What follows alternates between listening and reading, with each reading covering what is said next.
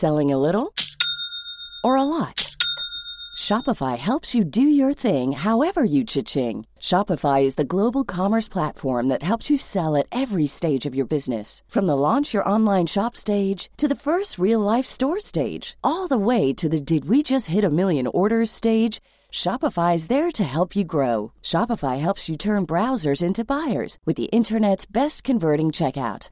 36% better on average compared to other leading commerce platforms because businesses that grow grow with Shopify. Get a $1 per month trial period at shopify.com/work. shopify.com/work.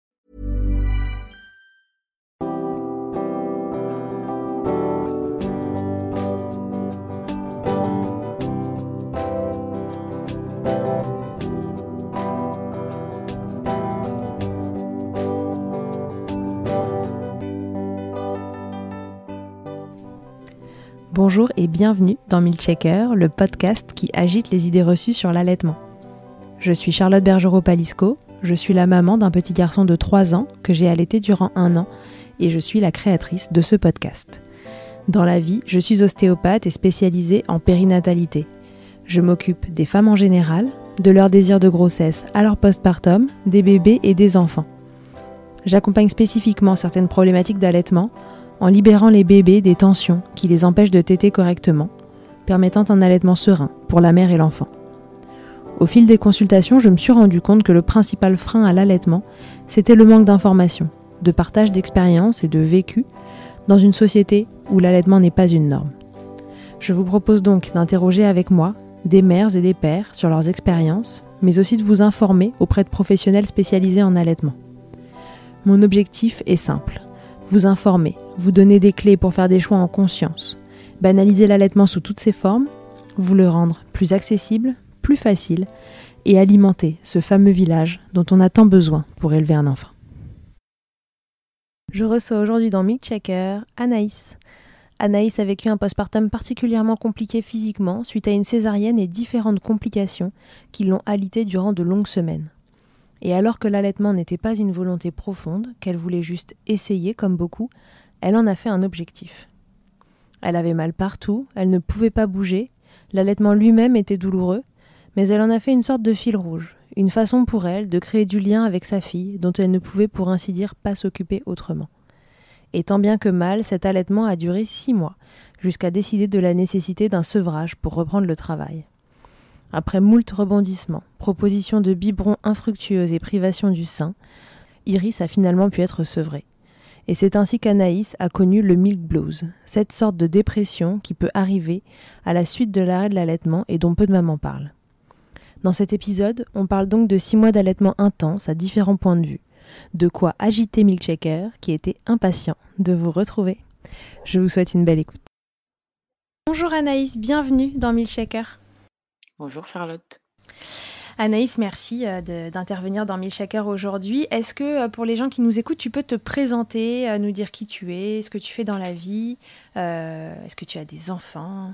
Alors, je m'appelle Anaïs, j'ai 32 ans, j'ai une petite fille de 2 ans qui s'appelle Iris et je suis chef de projet dans une entreprise à Paris dans la tech. Voilà. Anaïs, tu as donc allaité ta fille. Combien de temps est-ce que tu l'as allaité alors j'ai euh, allaité Iris pendant six mois. J'ai fait le choix de faire un allaitement exclusif et euh, ouais, il a duré six mois jusqu'à l'entrée en crèche en fait. D'accord. Avant d'allaiter, euh, est-ce que euh, ça avait une signification particulière pour toi l'allaitement? Est-ce que c'était une évidence? Ou au contraire est-ce que c'est quelque chose qui s'est mis en place sur le tard? Ah, pas du tout. c'était pas du tout une évidence. J'étais même partie sur le fait que j'allais pas allaiter il y avait beaucoup de choses qui me dérangeaient en fait dans l'allaitement. J'avais euh, un peu peur de l'allaitement en public, euh, du regard des autres si euh, je devais un jour sortir mon sein, cette arme fatale. et et j'avais peur de ne pas avoir de liberté. Je me disais, ben si j'allaite, je vais pouvoir rien faire d'autre en fait. Et ça m'attirait pas du tout. Euh, donc je me suis renseignée sur l'allaitement, euh, j'ai lu énormément de choses. Généralement, ce que je fais, c'est que quand je suis contre un truc, j'essaie de lire, de me renseigner énormément sur le sujet pour pouvoir euh, me dire, ok, ça, tu, tu, c'est un truc qui te met pas à l'aise, mais au moins tu sais pourquoi. Tandis que là, à part mes, mes convictions personnelles, j'avais aucune connaissance sur l'allaitement. Et, euh, et, en fait, je voulais moto, je voulais pas moto censurer. Je sais pas si tu vois ce que je veux dire. Non, non, mais c'est hyper intelligent comme démarche. C'est, c'est, assez rare pour être noté. je, je, fais ça avec beaucoup de, avec beaucoup de choses. Et, Donc on peut dire que tu étais contre finalement. Ah ouais, ouais, ouais j'étais contre l'allaitement. Je me disais qu'en plus j'allais allaiter en plein été, ça allait pas être agréable, ça allait pas être confortable. Euh, j'avais entendu euh, tout et son contraire. Euh, Qu'est-ce que tu avais entendu? Qu'est-ce que tu avais ouais, comme idée reçue qui faisait que c'était un truc qui te tentait pas bah, Les douleurs. Les douleurs ah. liées aux crevasses, par exemple. Je ne savais même pas ce que c'était qu'une crevasse. Je l'ai su le jour où j'ai allaité, d'ailleurs. Tu savais pas ce que c'était, mais tu en avais peur en tout cas. Ouais, exactement. Et ouais, il y avait surtout cette sensation de liberté. Et, euh, et après, je me suis renseignée sur les bienfaits du lait maternel et je me suis dit, écoute Anaïs, euh, tu peux pas, c'est ton premier enfant, tu peux pas euh, rejeter un truc que tu n'as pas essayé. Au pire, essaye les premiers jours, une ou deux semaines, et tu verras comment tu comment tu te sens. Et j'en avais parlé avec mon gynéco qui m'avait dit que si j'allaitais une semaine, il y avait au moins le le premier liquide. Euh, le colostrum. Exactement. À chaque fois, je confonds colostrum et conium. C'est pas du tout la même chose.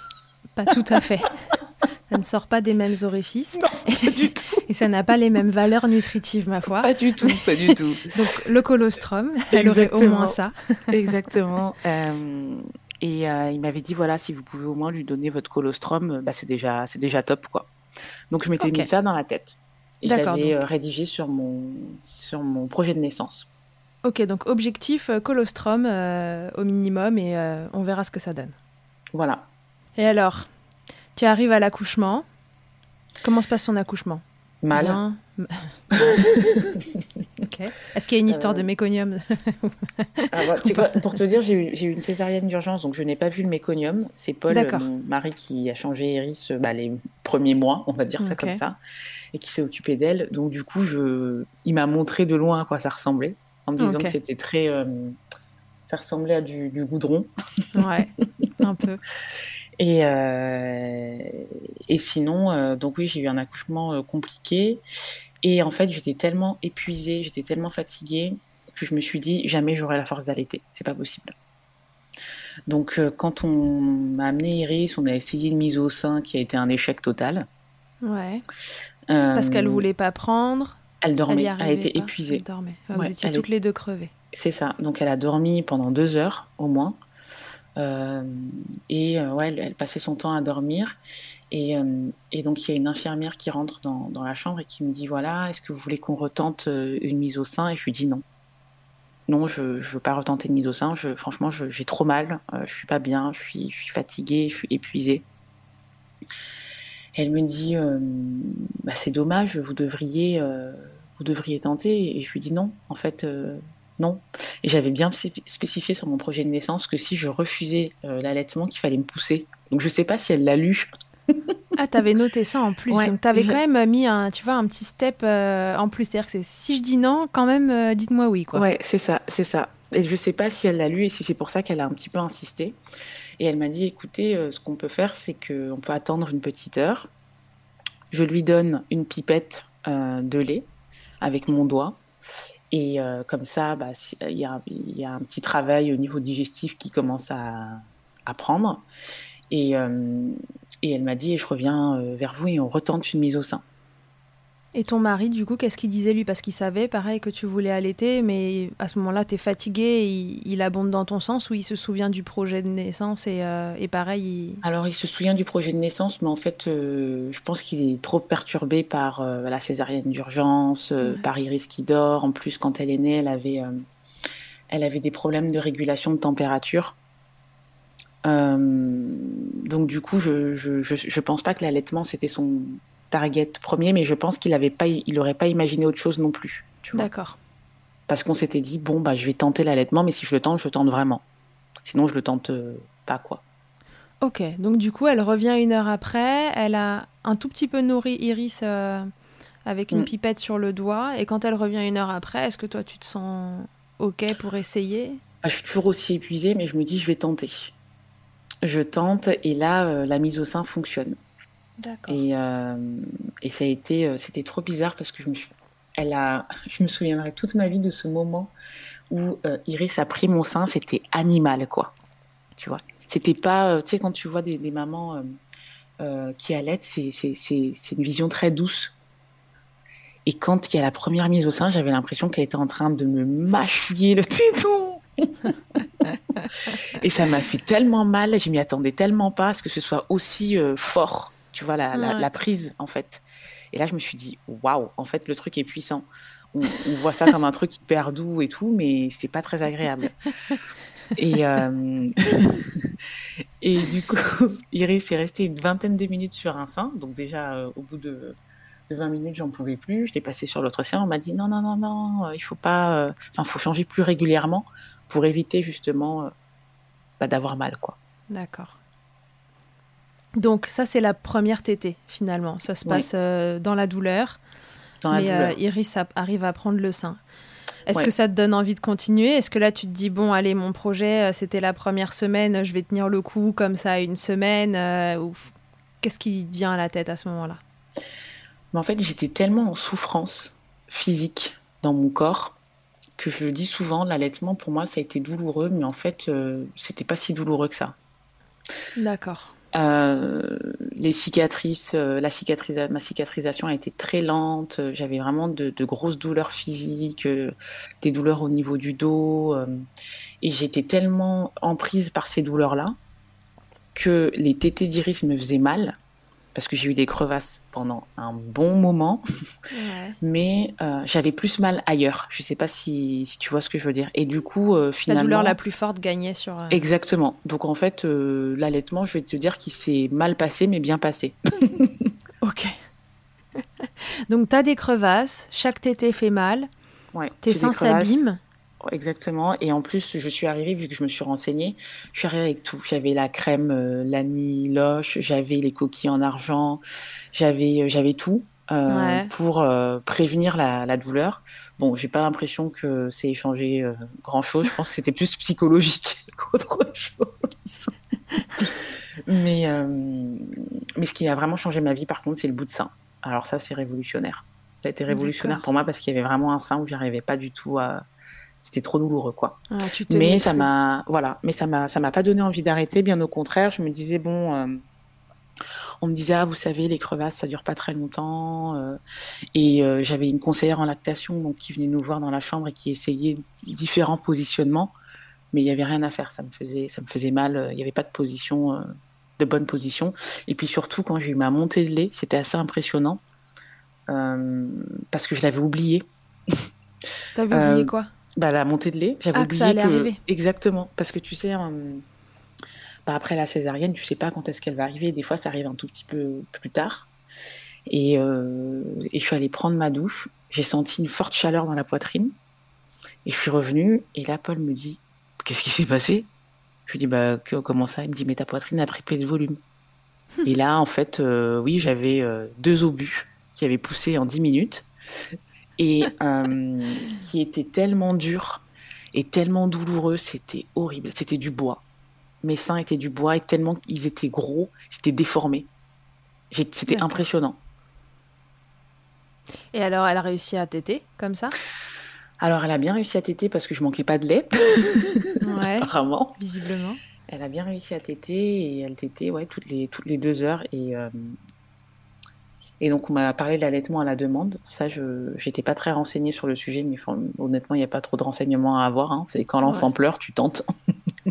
si ça marche, tant mieux. Ça marche pas, tant pis, on essaie autre Exactement. Exactement. Ok, donc du coup, bon, tu t'embarques comme ça avec un bébé qui te fait mal, mais finalement, tu as tellement mal ailleurs que euh, c'est tolérable. C'est mm. c'est juste la petite douleur, c'est comme un pincement ailleurs, si je comprends bien. Euh, et, elle arrive à téter, toi tu as une bonne montée de lait, euh, elle s'en sort euh, tant bien que mal, mais en tout cas elle mange et vous sortez de la maternité comme ça. Voilà. Là ton projet il prend Elle a un bon rythme. Et là ton projet il, prend une tournure différente, tu te dis quoi? Tu te dis que cet allaitement tu vas vouloir que ça continue plus que la première semaine? Comment ça évolue? Ah non, on te, on te met les bouts de sein. À quel moment on te met les bouts de sein? Alors j'en ai mis un à la maternité. Ouais et, et on me dit voilà, gardez-le pas plus de trois jours. Et en fait, ce sein-là, ça n'a jamais été possible. Donc j'ai gardé mon bout de sein jusqu'au bout. tu avais un sein où tu allaitais avec un bout de sein et un sein où tu allaitais sans. Exactement. Et ce qui était drôle, ce qui était drôle enfin drôle, oui. ouais, drôle, c'est que du coup j'avais un sein petit et un sein gros, tu sais. J'avais le sein gauche qui qui faisait la taille, je sais pas, d'une orange et j'avais le sein droit qui faisait la taille d'un gros melon. Parce qu'il y avait un sein qui produisait plus de lait que, que l'autre et ça se voyait vachement. oui, parce qu'elle elle t'était mieux d'un côté que de l'autre. C'est hmm. ça, c'est ça. Donc la, la, réponse du sein, elle a fini par s'adapter à, à la façon dont la petite t'était. Complètement. Mais enfin, ce bout de sein, euh, sauf quand même euh, l'allaitement, enfin un des seins, et donc l'allaitement à ce sein-là, ça te permet d'avoir moins de douleur et tu mm. persistes comme ça jusqu'à la fin de l'allaitement sur ce sein-là, tu as allaité avec le bout de sein euh, J'ai allaité avec ce bout de sein-là, pas jusqu'à la fin de l'allaitement, mais j'ai allaité bien un mois, un mois et demi, parce que j'ai eu des crevasses pendant un mois et demi. Moi, on m'avait dit cinq jours, une semaine. Ah ouais, ça, t'as joué les prolongations là. Ouais, on m'avait dit cinq jours, une semaine. Après, c'est pas normal et tout machin.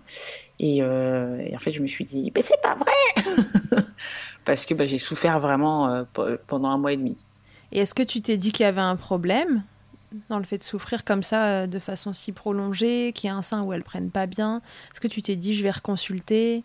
Non, en fait, j'étais tellement en souffrance physique intense, toujours, pendant des mois que l'allaitement, comme je te dis, c'est malheureusement euh, quelque chose qui, ouais, quelque chose qui aurait dû m'alerter, bah, m'a pas hmm. alerté euh, directement. Euh, et en plus, j'avais, j'ai eu une infection de, l'utérus et je, ne le savais pas. Donc du coup, j'ai allaité, j'avais des sueurs froides, enfin c'était assez violent. Et mais j'ai continué mon allaitement. Quand j'y pense, je me dis que je suis, complètement tarée. ouais, c'est marrant le gap qu'il y a entre la vision que tu as au démarrage de l'allaitement, les démarrages qui franchement sont difficiles. On comprend que malgré tout, c'est pas le premier de tes problèmes, mais c'est quand même un démarrage qui est compliqué. Et tu continues dans la douleur, alors que c'était un truc que tu voulais pas vraiment faire, que tu t'étais fixé mm. une semaine. Est-ce que tu as une idée de, de, ce qui profondément, tu vois, te, te donnait euh, l'énergie, la force euh, et l'envie de continuer? Bah, déjà, je pense qu'avec euh, la césarienne, j'avais moins, je pouvais moins m'occuper d'Iris. Je pouvais pas la laver, je pouvais pas, euh, je pouvais quasiment pas la porter. Je, je pouvais que l'allaiter. C'était le seul moment en fait où on était toutes les deux et on était ensemble. Et, et au final, cet allaitement que je voulais pas, je me suis dit que ça allait être un moyen de développer notre proximité. et, et ça, ça, ça a bien fonctionné parce que je pense que ça a créé vraiment un lien très fort entre entre elle et moi. Ouais, C'était ta façon de compenser le fait de ne pas pouvoir t'occuper d'elle comme tu l'aurais imaginé euh, parce que ton corps te suivait pas. Complètement. Mm. Ok. Donc euh, l'allaitement continue. Au bout d'un mois et demi, tu arrives à, à ne plus avoir de crevasses. Est-ce qu'il y a quelque chose qui fait changer ça? Est-ce que tu vois un tournant tu vois, dans l'histoire qui fait que, que tu as plus mal ou c'est juste que tu t'es habitué? Non, je pense que je pense que le, mon sein, mon sein a pris euh, le rythme de l'allaitement mmh. et que finalement, au bout d'un mois et demi, voilà, ce qui, ce qui devait cicatriser en cinq jours euh, ben, a mis un peu plus de, de temps. Mais là, je me dis freedom, ça y est, ça y est, je vais pouvoir être euh, être libre et profiter de l'allaitement et sans, sans douleur parce qu'elle était tous les deux deux trois heures max en ayant mal toute la journée, tous les jours de ta life, c'est un peu compliqué. c'est un peu hard, ouais. Tu dis. ok, donc une fois que c'est en route, au bout d'un mois et demi, c'est comment l'allaitement avec Iris? C'est top. C'est top, euh, elle, est, elle est réceptive, euh, elle prend bien du poids. Euh. Toi, tu vas pas mieux physiquement? Non, non, moi j'ai mis trois mois euh, physiquement à pouvoir sortir et, me lever et marcher, euh, enfin à reprendre une vie normale quoi. Donc je suis restée trois mois alitée, ouais, quasiment. C'est vrai que pendant ces trois mois-là, j'avais j'avais prévu un enterrement de vie de jeune fille avec une copine mhm. et des amis. Et je m'étais dit, bon, c'était avant l'accouchement, je me suis dit, bon, au bout de trois mois, bah, je partirai trois jours. Donc en fait, très rapidement, j'ai commencé à tirer mon lait. Euh, pour faire du stock pour les trois jours où, je partirais. Donc j'étais pas sûre à 100% de partir, mais je me suis dit au cas où, tire, tire, tire, tire, tire. Euh, donc j'allaitais et je tirais mon lait en même temps pour faire des réserves pour que bah, pendant mon pendant mon départ, Paul ait assez de voilà, assez de lait pour, pour, pour la nourrir. Je me suis rendu compte que tirer le lait, bah, en fait, c'est pas si facile que ça, quoi. Et puis c'est bien douloureux aussi. j'avais un tire-lait électrique, c'était pas très agréable. Tu sais, j'avais des petites décharges électriques après dans la poitrine. Ouais. Je sais pas si c'était, je sais pas à quoi c'était dû, mais c'était, c'était pas très agréable. D'accord. Ouais, donc en plus tu t'es imposé entre guillemets le tire-lait euh, en supplément des tétés. Non mais ouais, ouais, suicidaire. Et alors t'es partie à ce week-end au bout de trois mois? Je suis partie parce que j'ai passé trois mois à l'été, en fait, quasiment, tu vois. Et, euh, et c'était mon, c'était mon rayon de soleil du moment, quoi. Je me suis dit, euh, comment je vais réagir au fait que bah, pendant trois jours, je vais pas être avec Iris? Euh, en plus, j'avais des pics de croissance. Iris faisait des pics de croissance, je crois. Mhm. et il y avait des moments où j'avais moins de lait, j'arrivais plus à tirer. J'allais sur des forums je lisais qu'il y avait des mamans qui tiraient, je sais pas moi, 500 millilitres par jour. Je me disais, mais comment elles font? Moi, j'y arrive pas. j'arrivais à tirer, tu sais, je sais pas moi, si déjà j'arrivais à tirer 100 millilitres, c'était déjà le la folie. Mhm. et, il fallait absolument que, bah, que je tire assez pour 4 jours. Et 4 jours sur un bébé qui tète toutes les 2 heures, euh, enfin. c'est beaucoup. Ah ouais, c'est énorme. Donc je voyais vraiment ce départ comme, euh, comme mon, le rayon de soleil de ma vie. En même temps, j'angoissais beaucoup à l'idée de, bah, de pas être euh, de pas être avec Iris pendant ces jours-là. Euh, je suis partie et euh, Paul a très bien géré les sacs de congélation, de décongélation. Lui, il aimait bien ce genre de trucs. les quantités, les machins, les trucs, ouais. Et, et j'ai tiré mon lait au tire-lait manuel pendant que j'étais en vacances. Et par contre, c'était c'était de l'esclavage. c'était horrible parce qu'il fallait que je tire tout le temps, en fait. Bah ouais. Ah tout le temps, tout le temps, et c'est très très fatigant le tire-lait manuel. Donc du coup, tu pars en week-end, tu tires ton lait, et euh, quand tu reviens, euh, ça se passe bien? Ta lactation, euh, elle a réussi à se maintenir pendant ce week-end? Ouais, ma lactation a réussi à se maintenir. J'étais beaucoup engorgée. Mhm. J'avais de gros engorgements, donc je tirais le matin, j'essayais de tirer le midi. et puis tu vois, les enterrements de vie de jeune fille, t'es pas tout le temps chez toi, quoi. Donc je tirais partout en fait au, bout d'un, au début, j'étais un peu gênée. Après, j'ai tiré à côté de mes potes. Je me disais, c'est pas grave, Anaïs, t'es plus à ça près. parce que sinon, je pouvais même pas passer du temps avec eux. Bah parce que vider un sein me prenait, je sais pas, 45 minutes. Ah ouais. Ça me prenait énormément de temps en manuel. Et eh oui, tirer les manuels, c'est pas pareil que l'électrique. Ouais. Non. Donc, du coup, on faisait des apéros où... Euh, ouais, des apéros où on était deux mamans allaitantes et on tirait nos, notre lait euh, autour de la table, quoi. Ah, donc, vous étiez quand même deux on ne permet de pas être seul avec son tire-lait euh, autour des copines qui boivent des coups et qui se regardent. Euh, complètement. pourquoi tu fais ça Ok. Donc, très bien. Donc, ça, c'est euh, au bout des, trois mois de vie d'Iris. Tu rentres, l'allaitement reprend sans, sans souci, sans encombre. L'allaitement, en fait, j'arrive à l'aéroport. première chose que je fais, c'est que je donne le sein à Iris. Mmh. Elle le prend. Et le lendemain, j'avais plus de lait. C'est-à-dire que je regarde ma poitrine, elle a dégonflé euh, comme euh, comme maintenant. et là, je me dis, ok, il y a un problème. Donc Iris, euh, elle veut, elle, veut téter. Je la mets au sein toute la journée et ça reprend pas quoi. Ça reprend pas, ça reprend pas. Et là, bah déjà tu culpabilises. Enfin bon, tu passes par différentes phases. Et j'ai une copine qui me dit, écoute Annie, c'est des tisanes d'allaitement euh, qui sont au fenouil, machin, je sais pas quoi, qui mhm. sont en vente à la pharmacie. Et je, je, cours en acheter en fait parce que pendant une journée, Iris a quasiment pas pu téter, j'arrive pas à tirer, il y a rien qui sort. Et j'avais vraiment envie de continuer cet allaitement, je voulais pas le, enfin le, le mettre en jeu quoi.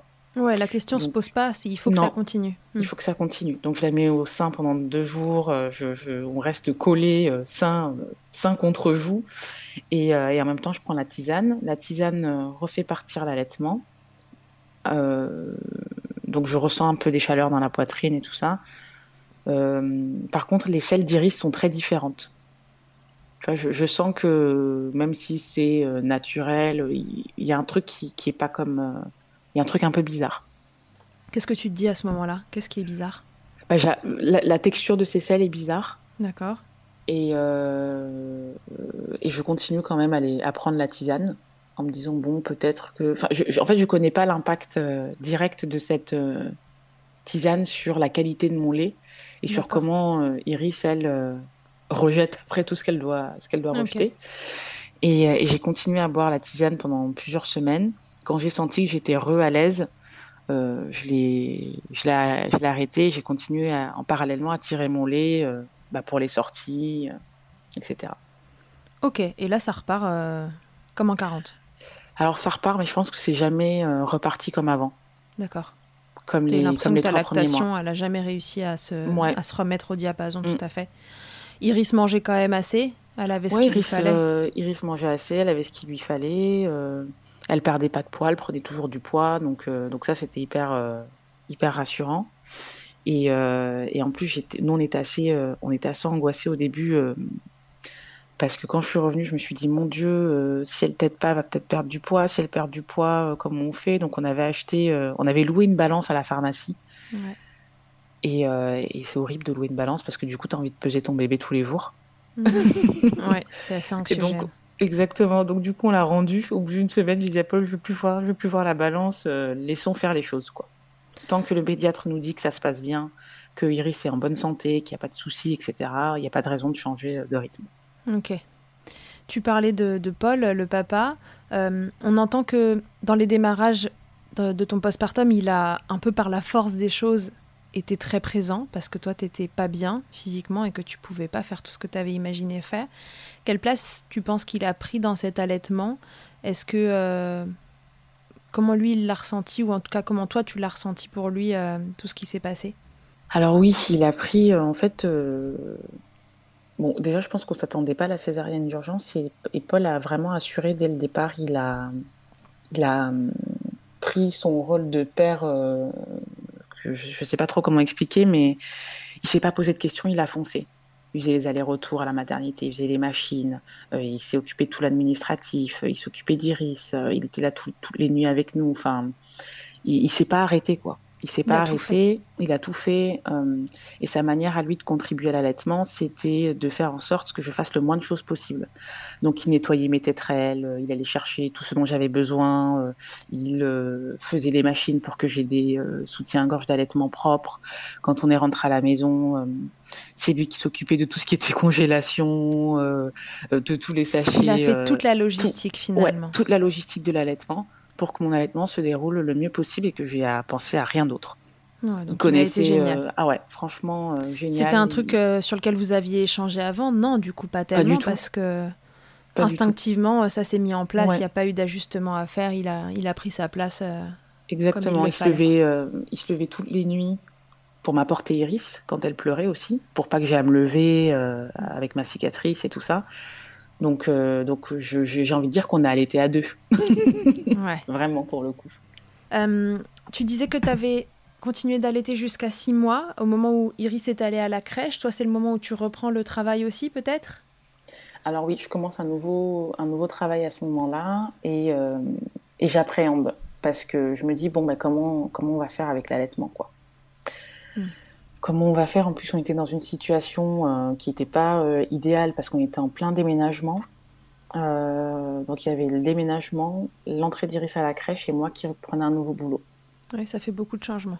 Ouais, ça fait beaucoup de changements et et du coup, on s'est dit bon, ben, on va penser au, au sevrage, mais voilà, on va le faire. Euh, moi, je voulais continuer à, donner une tétée le matin et le soir. Le problème, c'est que j'ai un travail euh, qui. J'ai 20% de déplacement. Euh, donc, une semaine par mois, je devais être à Paris. Et je me suis dit, comment est-ce que je vais. Enfin, je voyais pas comment j'allais arriver à, à, faire tétée Iris le matin et le soir, et pendant une semaine, rien. Tu vois. Et puis revenir, etc. Et donc, on a pris du coup la décision de faire un sevrage. Mhm. et de commencer par la même occasion l'introduction aux aliments. Puisque c'était vraiment euh, six mois d'allaitement exclusif. Quoi. Ok. Comment tu vis cette décision Toi, pour qui finalement l'allaitement euh, avait pris une importance plus que ce que tu imaginais euh, vu le contexte? Est-ce que c'est ok pour toi de sevrer à ce moment-là? Non, je pense que j'étais pas prête et que je voulais pas, mais j'avais pas le choix. Tu as eu l'impression de ne pas avoir le choix. Ouais. La, reprise du boulot te l'imposait. Mm la reprise du boulot l'imposait. Euh, et, euh, et, puis on était bien avec Iris dans notre allaitement, il n'y avait rien qui, il y avait rien qui clochait. Et là, le fait de se dire que je dois arrêter parce que je reprends le travail, j'étais un petit peu dégoûtée. Et donc j'ai essayé d'en parler avec Iris. Je lui disais, tu sais, euh, bah, bientôt on va devoir arrêter l'allaitement. Et ça a été très compliqué. Elle a fait son entrée à la crèche. Mhm. Et donc j'ai tiré mon lait. J'ai tiré mon lait pour qu'elle prenne le biberon. J'ai essayé de. Avec Paul, on s'est dit bon, ce qu'on va faire, c'est qu'on va le laisser donner le biberon à Iris à la maison pour qu'elle s'habitue à, avoir le biberon. Iris ne voulait pas le biberon. Elle voulait pas de cuillère. Elle voulait rien. Rien. C'était le sein, le sein, le sein, le sein, le sein. Refus d'obtempérer. Ah, mais c'était catégorique. Euh, et là, j'ai commencé à appeler des amis qui avaient des enfants. Je leur ai dit mais, mais comment vous comment vous avez fait pour sevrer euh, Comment vous avez fait? Et donc 99,9% euh, des gens nous disaient bah, on lui donnait plus jusqu'à ce qu'elle prenne le biberon. Et moi je me disais c'est pas possible, c'est horrible, je vais pas y arriver. Euh. Et je me souviens, je fêtais mes 30 ans. Je fêtais mes 30 ans.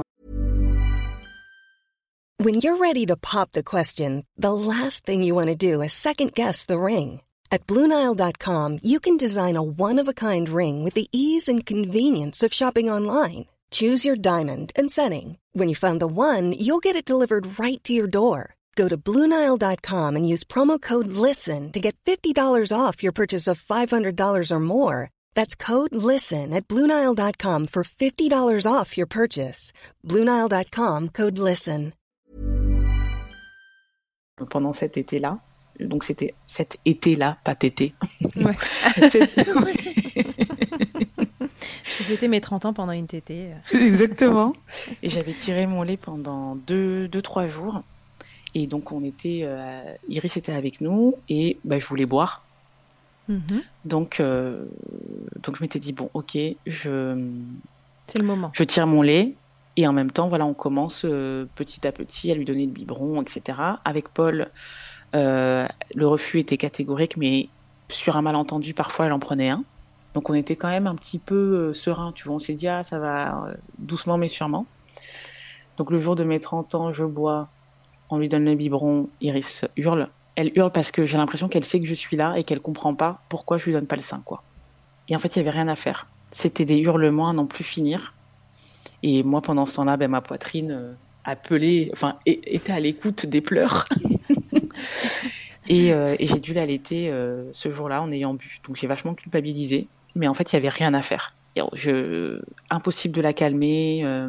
Il n'y avait que ça pour la calmer. Ah ouais, il n'y hmm. avait que ça pour la calmer. Euh, j'ai déculpabilisé aussi par rapport à ça, parce que tu sais, quand tu bois euh, et que tu allaites, tu te dis, mon Dieu, je vais empoisonner mon enfant. Alors que sur le bouton rouge de la culpabilité maternelle. Et, complètement. Hyper complètement. T'appelles ta sage-femme ou ton pédiatre euh, qui te disent bon bah c'est pas comme si vous le faisiez tous les jours quoi, c'est exceptionnel. Si vous le faites une fois en six mois, euh, votre enfant euh, ne va, pas. voilà, c'est ça. Il y aura pas un troisième bras qui va pousser. donc donc face Word, on arrive à l'entrée en crèche. et le premier jour, enfin l'adaptation se passe bien et se passe trop bien. Je me dis ça sent mauvais. T'étais optimiste C'est ça. Je me dis, parce qu'en fait, je sentais qu'Iris était calme pendant l'adaptation, mais qu'elle est intérieurement, je savais qu'elle n'était pas bien. Elle comprenait pas ce qui se passait. Tu vois, ça faisait six mois qu'on était euh, collés euh, ensemble euh, à vivre notre amour fusionnel. Et là, elle comprend petit à petit qu'il y a un truc qui va pas. Donc l'adaptation se passe bien. Là, le dernier jour, elle a passé une demi-journée, ça se passe bien. Donc je me dis, bon, peut-être que je me trompe, peut-être que mon pressentiment euh, n'est pas légitime. Et le lundi, donc on arrive à la, crèche. En plus, j'étais la seule maman allaitante sur 12 enfants dans la section. Et donc, je ramène mon lait, etc. En plus, c'est très protocolaire dans les crèches, euh, c'est hyper relou. Et euh, deux heures plus tard, on m'appelle, on me dit Bonjour madame, votre fille ne veut pas. C'est catégorique, elle ne veut pas prendre le biberon. Et là, elle est, en, entre guillemets en détresse. Ça veut dire qu'elle a faim, qu'elle hurle et qu'il n'y a rien à faire. Donc il faut que vous veniez l'allaiter. Donc là, je prends ma voiture, je vais jusqu'à. J'avais commencé le boulot les premiers jours, tu sais. Hmm. T'es en pleine réunion. Euh, excusez-moi, euh, je dois allaiter ma fille, je reviens. et, euh, et, on a tout fait pour pour qu'Iris pour qu'Iris allaite en toute. Enfin, pour qu'elle prenne le biberon, pardon, mais il n'y avait rien à faire et ça a duré un mois comme ça. Donc pendant un mois, je suis allée trois fois par jour à la crèche. Donc pour te dire, heureusement que je suis en télétravail. Hein. Euh, j'ai trouvé un hôtel juste à côté de la crèche. Donc tous les Mhm. matins, j'allais à l'hôtel et j'attendais qu'on, enfin, je bossais à l'hôtel. Et quand on m'appelait, je fermais mon ordi, j'allais allaiter Iris, je D'accord. retournais à l'hôtel. Et c'était juste pas possible. Euh, ce rythme-là était trop violent. Et puis on m'appelait à n'importe quel moment. Donc il y avait des moments où j'étais en réunion. Quand c'est toi qui anime des réunions, bah c'est juste pas possible de dire aux gens. Euh, ouais, voilà, c'est ça. Et puis la crèche, euh, eux, ils, ils- expliquaient qu'ils ils pouvaient pas laisser Iris en détresse comme ça, et moi non plus. Donc c'était drôle parce que quand j'arrivais, elle me faisait un grand sourire. En mode, je savais que t'allais venir. Oh, chouchoute. Ouais. Donc ça me faisait trop de peine. Et je me Ça a duré euh, un mois comme ça. Un mois comme ça, tous les jours, trois fois par jour. Une Et fois après, comment, tu, comment vous faites À quel moment euh, vous trouvez une solution? Qu'est-ce qui marche euh, pour, pour euh, la convaincre de prendre le biberon? On introduit les aliments euh, et Iris est réceptive. D'accord, Donc c'est la on- diversification en fait qui fait qu'elle se nourrit en journée. Et... Donc euh, on nous dit voilà, essayez, euh, essayez de, de remplacer la tétée de l'après-midi par un yaourt. Au Mhm. moins, euh, vous, vous vous déplacez euh, une fois en moins quoi. Et on ne savait pas qu'Iris était allergique aux protéines de lait de vache. Moi, tout, tout, tout va bien. Comme si c'était pas suffisant. Voilà, mais on avait des doutes. On avait des doutes. euh, et euh, donc à la crèche, ils nous disent introduisez d'abord le yaourt chez vous un, un soir. Et si vous voyez que ça passe bien, ben, le lendemain, vous nous l'amenez. euh. Donc euh, on donne, on achète euh, de petits yaourts pour bébé. hein. On donne trois cuillères à Iris. Et là, geyser de vomi. Elle, vomit tout ce qu'elle a, des, fait une grosse éruption cutanée, elle hurle, elle se tord de douleur. Donc, bon, on a pris rendez-vous avec un allergologue. Et Iris, euh, effectivement, est allergique, euh, a une très forte allergie aux, aux protéines de, de lait de vache. Donc, déjà, c'était mort pour le, pour le, Ouais. le yaourt. Et il nous a déconseillé, parce qu'elle était encore petite, de- de- d'introduire euh, euh, le lait d'un autre animal. Parce qu'on s'est dit, bon, elle a le lait de Mm. chèvre. euh, Mais attends, là, elle a quel âge? Parce que tu reprends le travail quand elle a six mois ré- révolus, c'est ça? Révo- ouais, révolu. D'accord, donc en fait, t'as allaité plus de six mois. Quoi? Je dis, bah, au final, t'as allaité plus de six mois parce que si tu reprends au moment où euh, elle, elle va à la crèche, C'est et que tu continues de l'allaiter, tu vois, euh, là, En il est en train de se euh, passer je ne sais pas combien de temps, un mois de plus, donc on est déjà Exactement. à 7, Ouais. où en fait, tu l'allaites toujours. Euh, bah, pas exclusivement, il y a de la diversification, mais enfin, Ouais. si, en termes de- de- de- d'apport en lait, c'est exclusif. Et t'es pas parti, à- tu dois partir à Paris, si j'ai bien compris. Il y a une semaine Ouais. où tu dois partir. Qu'est-ce qui se Mm. passe à ce moment-là? Tu pars pas? Alors non, euh, vu que je commençais, on avait, je suis partie un petit peu plus tard, donc déjà ça m'arrangeait. D'accord. Et euh, le sevrage euh, s'est fait pendant un week-end. Donc j'appelle mes amis, je leur dis comment vous avez fait? J'appelle trois couples différents qui me disent Anaïs, tu lui donnes pas le sein. Tu lui donnes pas. Essaye de pas lui donner le sein pendant deux jours. Tu verras, euh, un enfant se laisse pas mourir de faim. Ouais. Euh, elle prendra à la fin le biberon. Et donc fin septembre, on part en Italie en, en week-end. Et avec Paul, on se dit bon, on va tenter à ce moment-là. Donc on, on lui donne ses aliments hein, le matin, midi, soir pour bien compenser. Moi, j'avais euh, mes engorgements quotidiens, donc je tire, je tire, je tire, je tire. J'avais qu'une envie, c'était de lui donner le sein. C'était horrible parce qu'en fait, c'était une attirance physique. Tu sais, on était comme aimantés et, et on devait se séparer, quoi. C'était la lactation qui rattrapait euh, Exactement. tes envies. Mm. Et pendant ce week-end, Iris ne pleure quasiment pas. Elle ne demande quasiment pas le, quasiment pas le sein. Avec Paul, on se dit, waouh, trop bien. et donc, on rentre euh, le dimanche euh, soir, et là, hurlement. Hurlement, hurlement, hurlement. Et en fait, on pleure toutes les deux. J'étais assise avec elle, je la prenais dans les bras, je lui tends le biberon de lait. En plus, moi, j'en pouvais plus parce que je tirais du lait que je jetais finalement, parce que je la mets quand même tous les jours à la crèche, le lait, au, au cas où. Mm. Et tous les jours, euh, bah, mon lait avait servi à rien.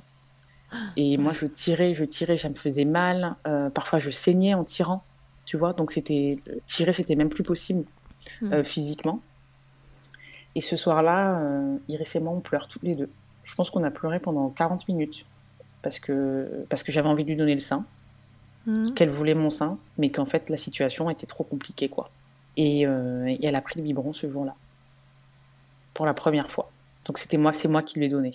Après euh, avoir pleuré, euh, épuisé, et, euh, et Paul et moi, on était dévastés, quoi. Parce que c'était pas du tout. Enfin, on avait tout fait. enfin, on avait essayé de tout faire pour que ce soit. Je, je voulais vraiment pas. qu'elle qu'elle vive ça comme une frustration, tu vois, Mm. et essayer de le faire en douceur. Mais on n'a on pas réussi. Donc ce soir-là, elle prend le biberon et après, euh, elle Ouais, décide, enfin, elle continue de le prendre à la crèche le lendemain, c'est ok. Ouais, elle reprend le biberon et tout. Donc, on, on- mais qu'est-ce qui s'est passé ce week-end? Je dis, bah, on a fait ce qu'on ne voulait pas faire. Ouais. Le sevrage Ardos. Et, euh, et après, moi, je ressens quelque chose de bizarre pendant qu'elle prend son biberon. Je suis dégoûtée qu'elle prenne son biberon. je sais pas comment expliquer. Ce que t'avais tant voulu là. euh, Exactement. hmm. Je me dis, mais en fait, mon, en fait euh, je sais pas que je lui manque pas, mais en fait, elle arrive bien à vivre sans moi. tu ouais. vois? Et ça, c'était hyper dur. Et à ce moment-là, on a introduit un lait. euh, Enfin, je, je tirais plus. Hein. Hmm. On a introduit un lait euh, et donc je, je ressentais des, des choses un peu bizarres. Je me disais ah mais finalement le biberon elle le prend bien, euh, elle l'aime bien, elle était toute excitée quand elle le voyait. euh. et, et moi j'étais là euh, un peu déprimée, tu vois. Ouais. Elle, elle était passée à autre chose, mais toi non. Ah ouais, complètement.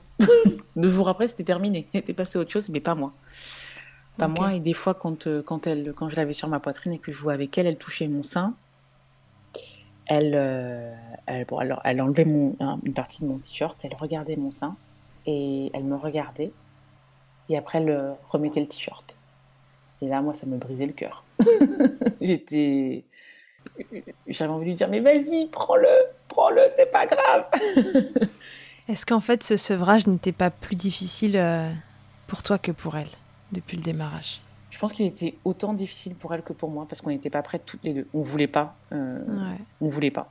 On voulait pas s'arrêter. Moi, je voulais pas arrêter. euh, et puis comme euh, l'allaitement se déroulait bien, je me disais que j'allais allaiter, je sais pas, pendant, pendant un an peut-être, tu vois. Hmm. Et après, par contre, c'est sûr qu'elle est passée rapidement à autre chose, sauf que, sauf que moi, non. Moi, j'ai mis, je pense, un mois euh, Ouais.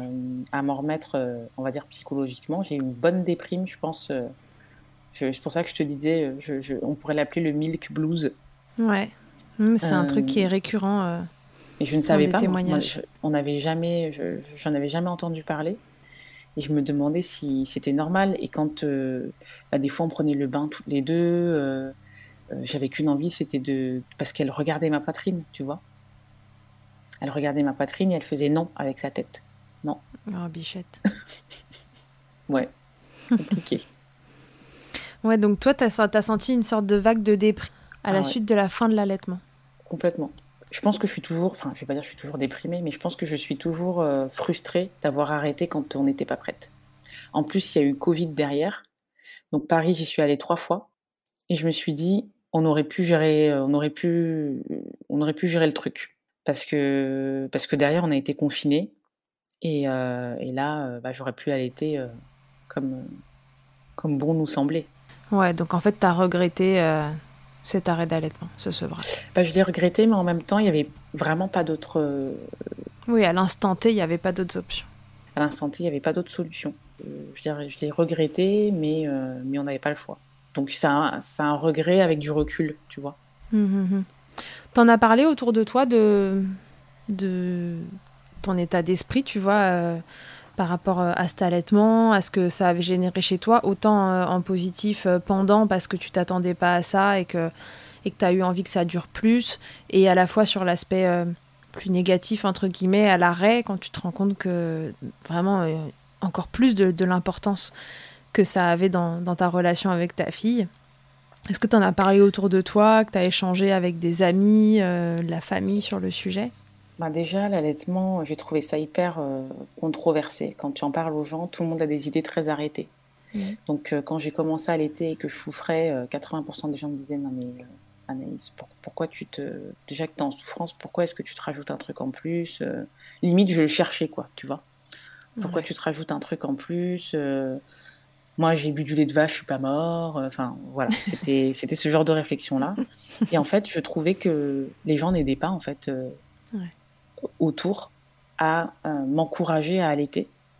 Et et dans ma bulle avec Paul, ben je retrouvais ce confort-là. Donc lui, je lui ai parlé de mon milk blues Mhm. et euh, je lui parlais de mes de mes ressentis.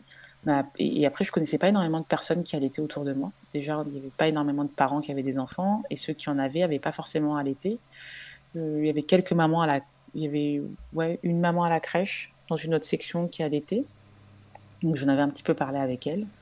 Mais sinon, non, parce que ouais, les, les, les il n'y avait pas les gens sont très euh. ouais les gens sont assez critiques je trouve en tout cas j'ai trouvé les, gens assez critiques sur l'allaitement et puis ils te découragent plus qu'autre chose quoi oui quand tu galères c'est arrête hmm.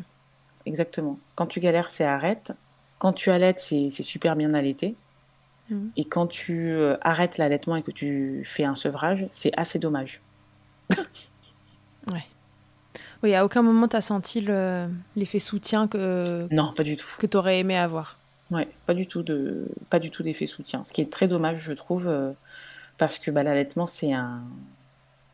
Bah, déjà, c'est un cheminement euh, personnel, c'est un bouleversement euh, physique, c'est un bouleversement émotionnel. Et, et derrière, ben, les gens donnent leur avis, mais ils sont pas à l'écoute en fait de, la personne. Et si quelqu'un a décidé d'allaiter, ben, elle a juste décidé d'allaiter quoi. Ou si elle a décidé de sevrer, elle a décidé de sevrer. Mmh, mmh, mmh. Et c'est vrai que l'accompagnement en ce sens n'était pas, pas optimal. Ok. Mais à la maison, tu avais cette bulle dans laquelle euh, voilà, ton mari et toi, vous étiez raccord euh, sur, le, sur le sujet et lui, il t'écoutait. Oui, il m'écoutait et puis il comprenait. Puis quand euh, je lui disais que j'étais dégoûtée euh, d'avoir arrêté l'allaitement, il me, disait, il me disait, euh, bah, c'est normal en fait, ça fait ça fait six mois que vous vivez toutes les deux collées bah ensemble. J'ai presque vécu l'allaitement comme une addiction, tu sais, comme une drogue que tu prends toutes les deux heures ou une habitude en fait que tu as toutes les deux heures et qui du jour au lendemain s'arrête.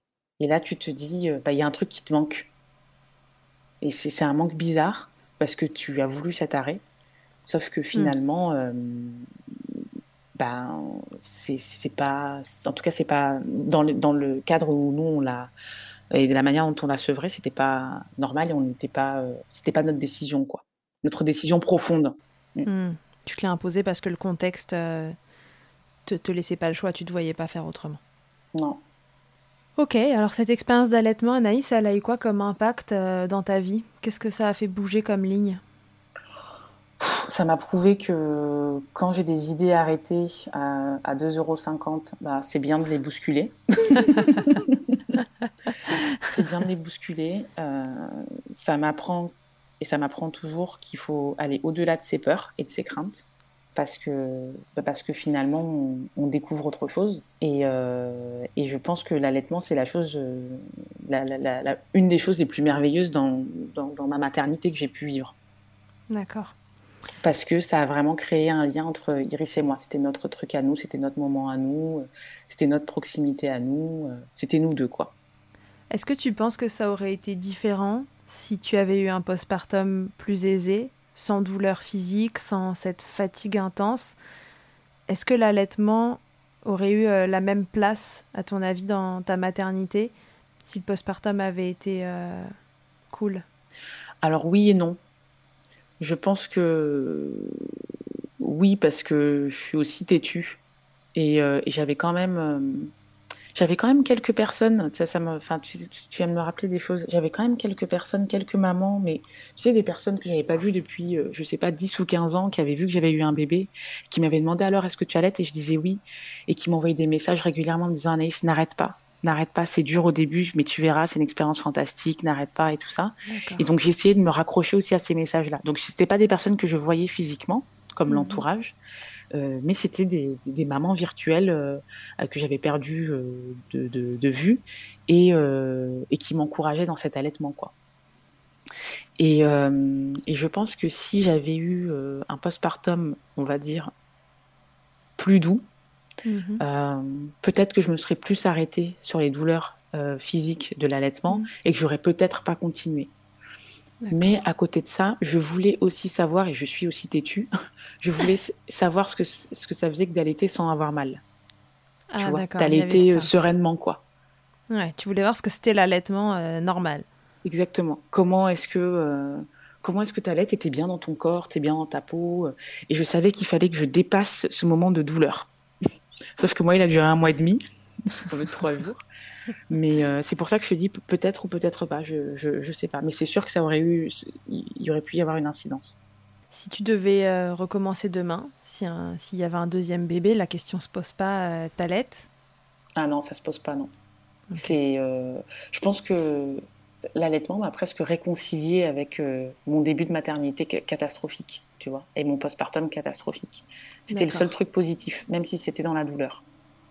Donc euh, si, si demain je, par, contre, je ferai plus, je, je, ferai autrement. Je pense que je prendrai une consultante en lactation. Ouais. Tu sais que ce que tu as vécu pendant un mois et demi n'était pas normal et que ça aurait pu être autrement. Mm.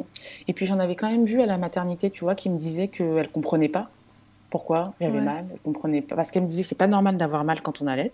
Je lui disais ok, mais à côté de ça, elle me disait euh, je vois pas pourquoi ça fonctionne, enfin pourquoi vous avez mal. Ah, d'accord. Et c'est vrai que je pense qu'il faut aussi peut-être trouver la bonne consultante en lactation qui est là vraiment pour t'épauler, pour t'accompagner dans ta galère.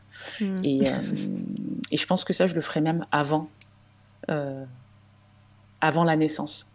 Ouais. C'est-à-dire de, la, de, de, voir quelqu'un avant pour, pour bien m'expliquer les, les, choses, mais c'est clair que la question se, se pose pas. Limite, je, je, je, si un jour on a un deuxième enfant, je pense que j'aurais plus hâte d'allaiter qu'autre chose. ok.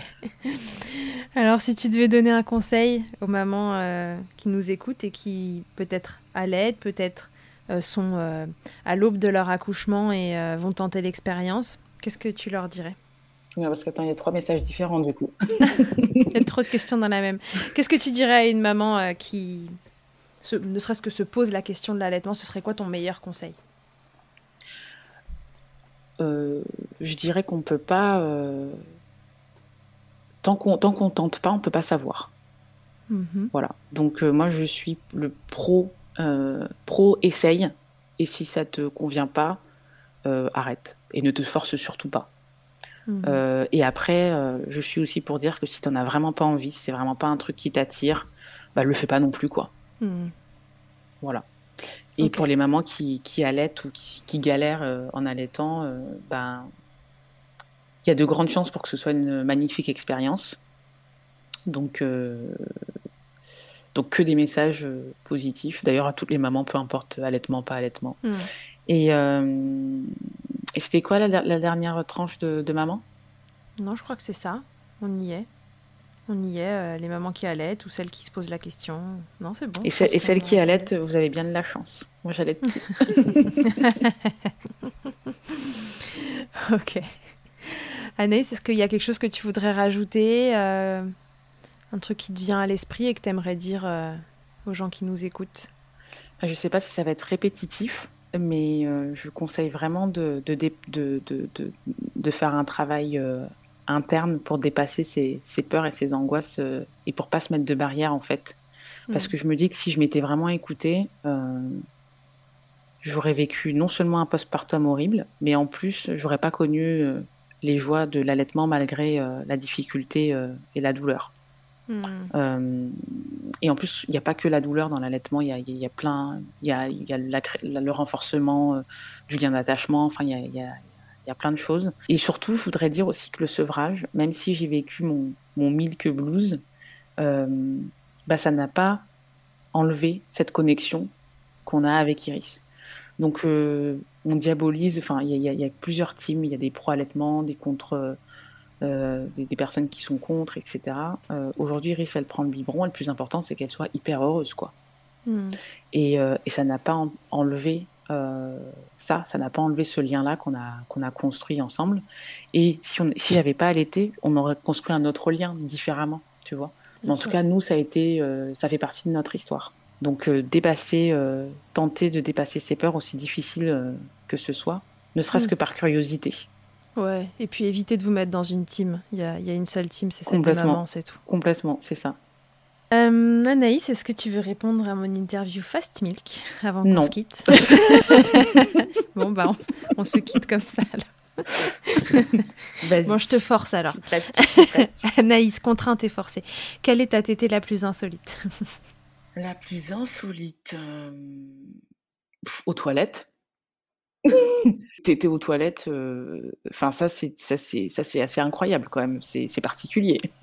ouais, c'est particulier, c'est le mot. C'est le Exactement. C'est particulier et à la fois fréquent. oui, mais ça on le sait pas.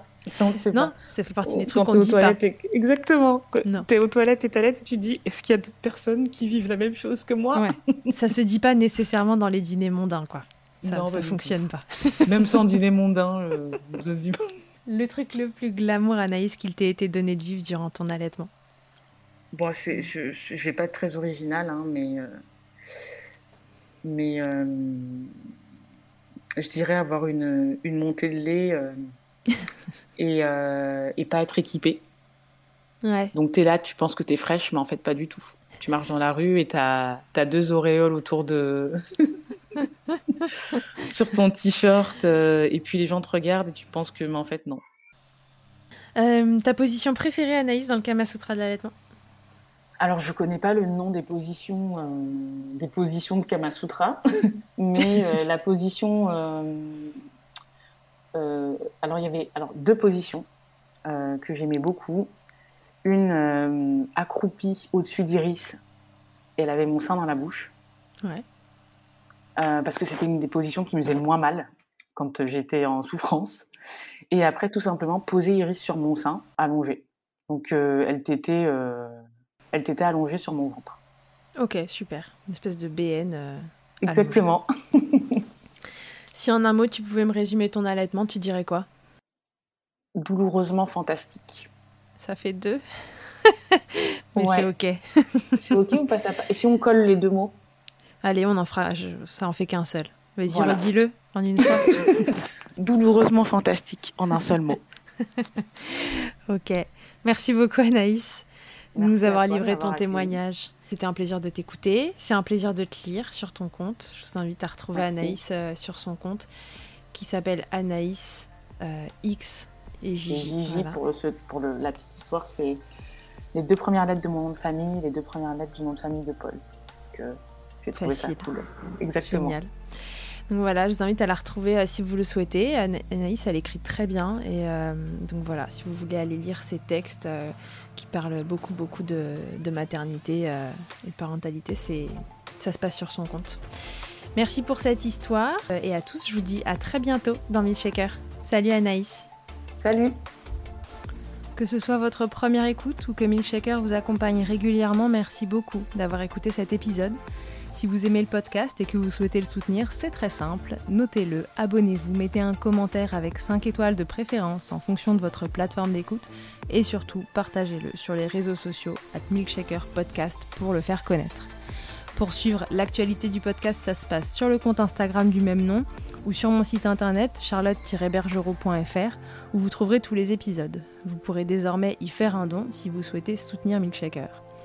On se quitte encore et toujours avec Emma, mais on change de titre cette fois. Emma nous propose désormais son titre Blinded qu'elle a écrit et composé en collaboration avec Nemen. Je vous dis à très vite pour un nouvel épisode. D'ici là, n'oubliez pas, prenez soin de vous, milkshakez autant que vous le voudrez et bousculons ensemble les idées reçues sur l'allaitement maternel.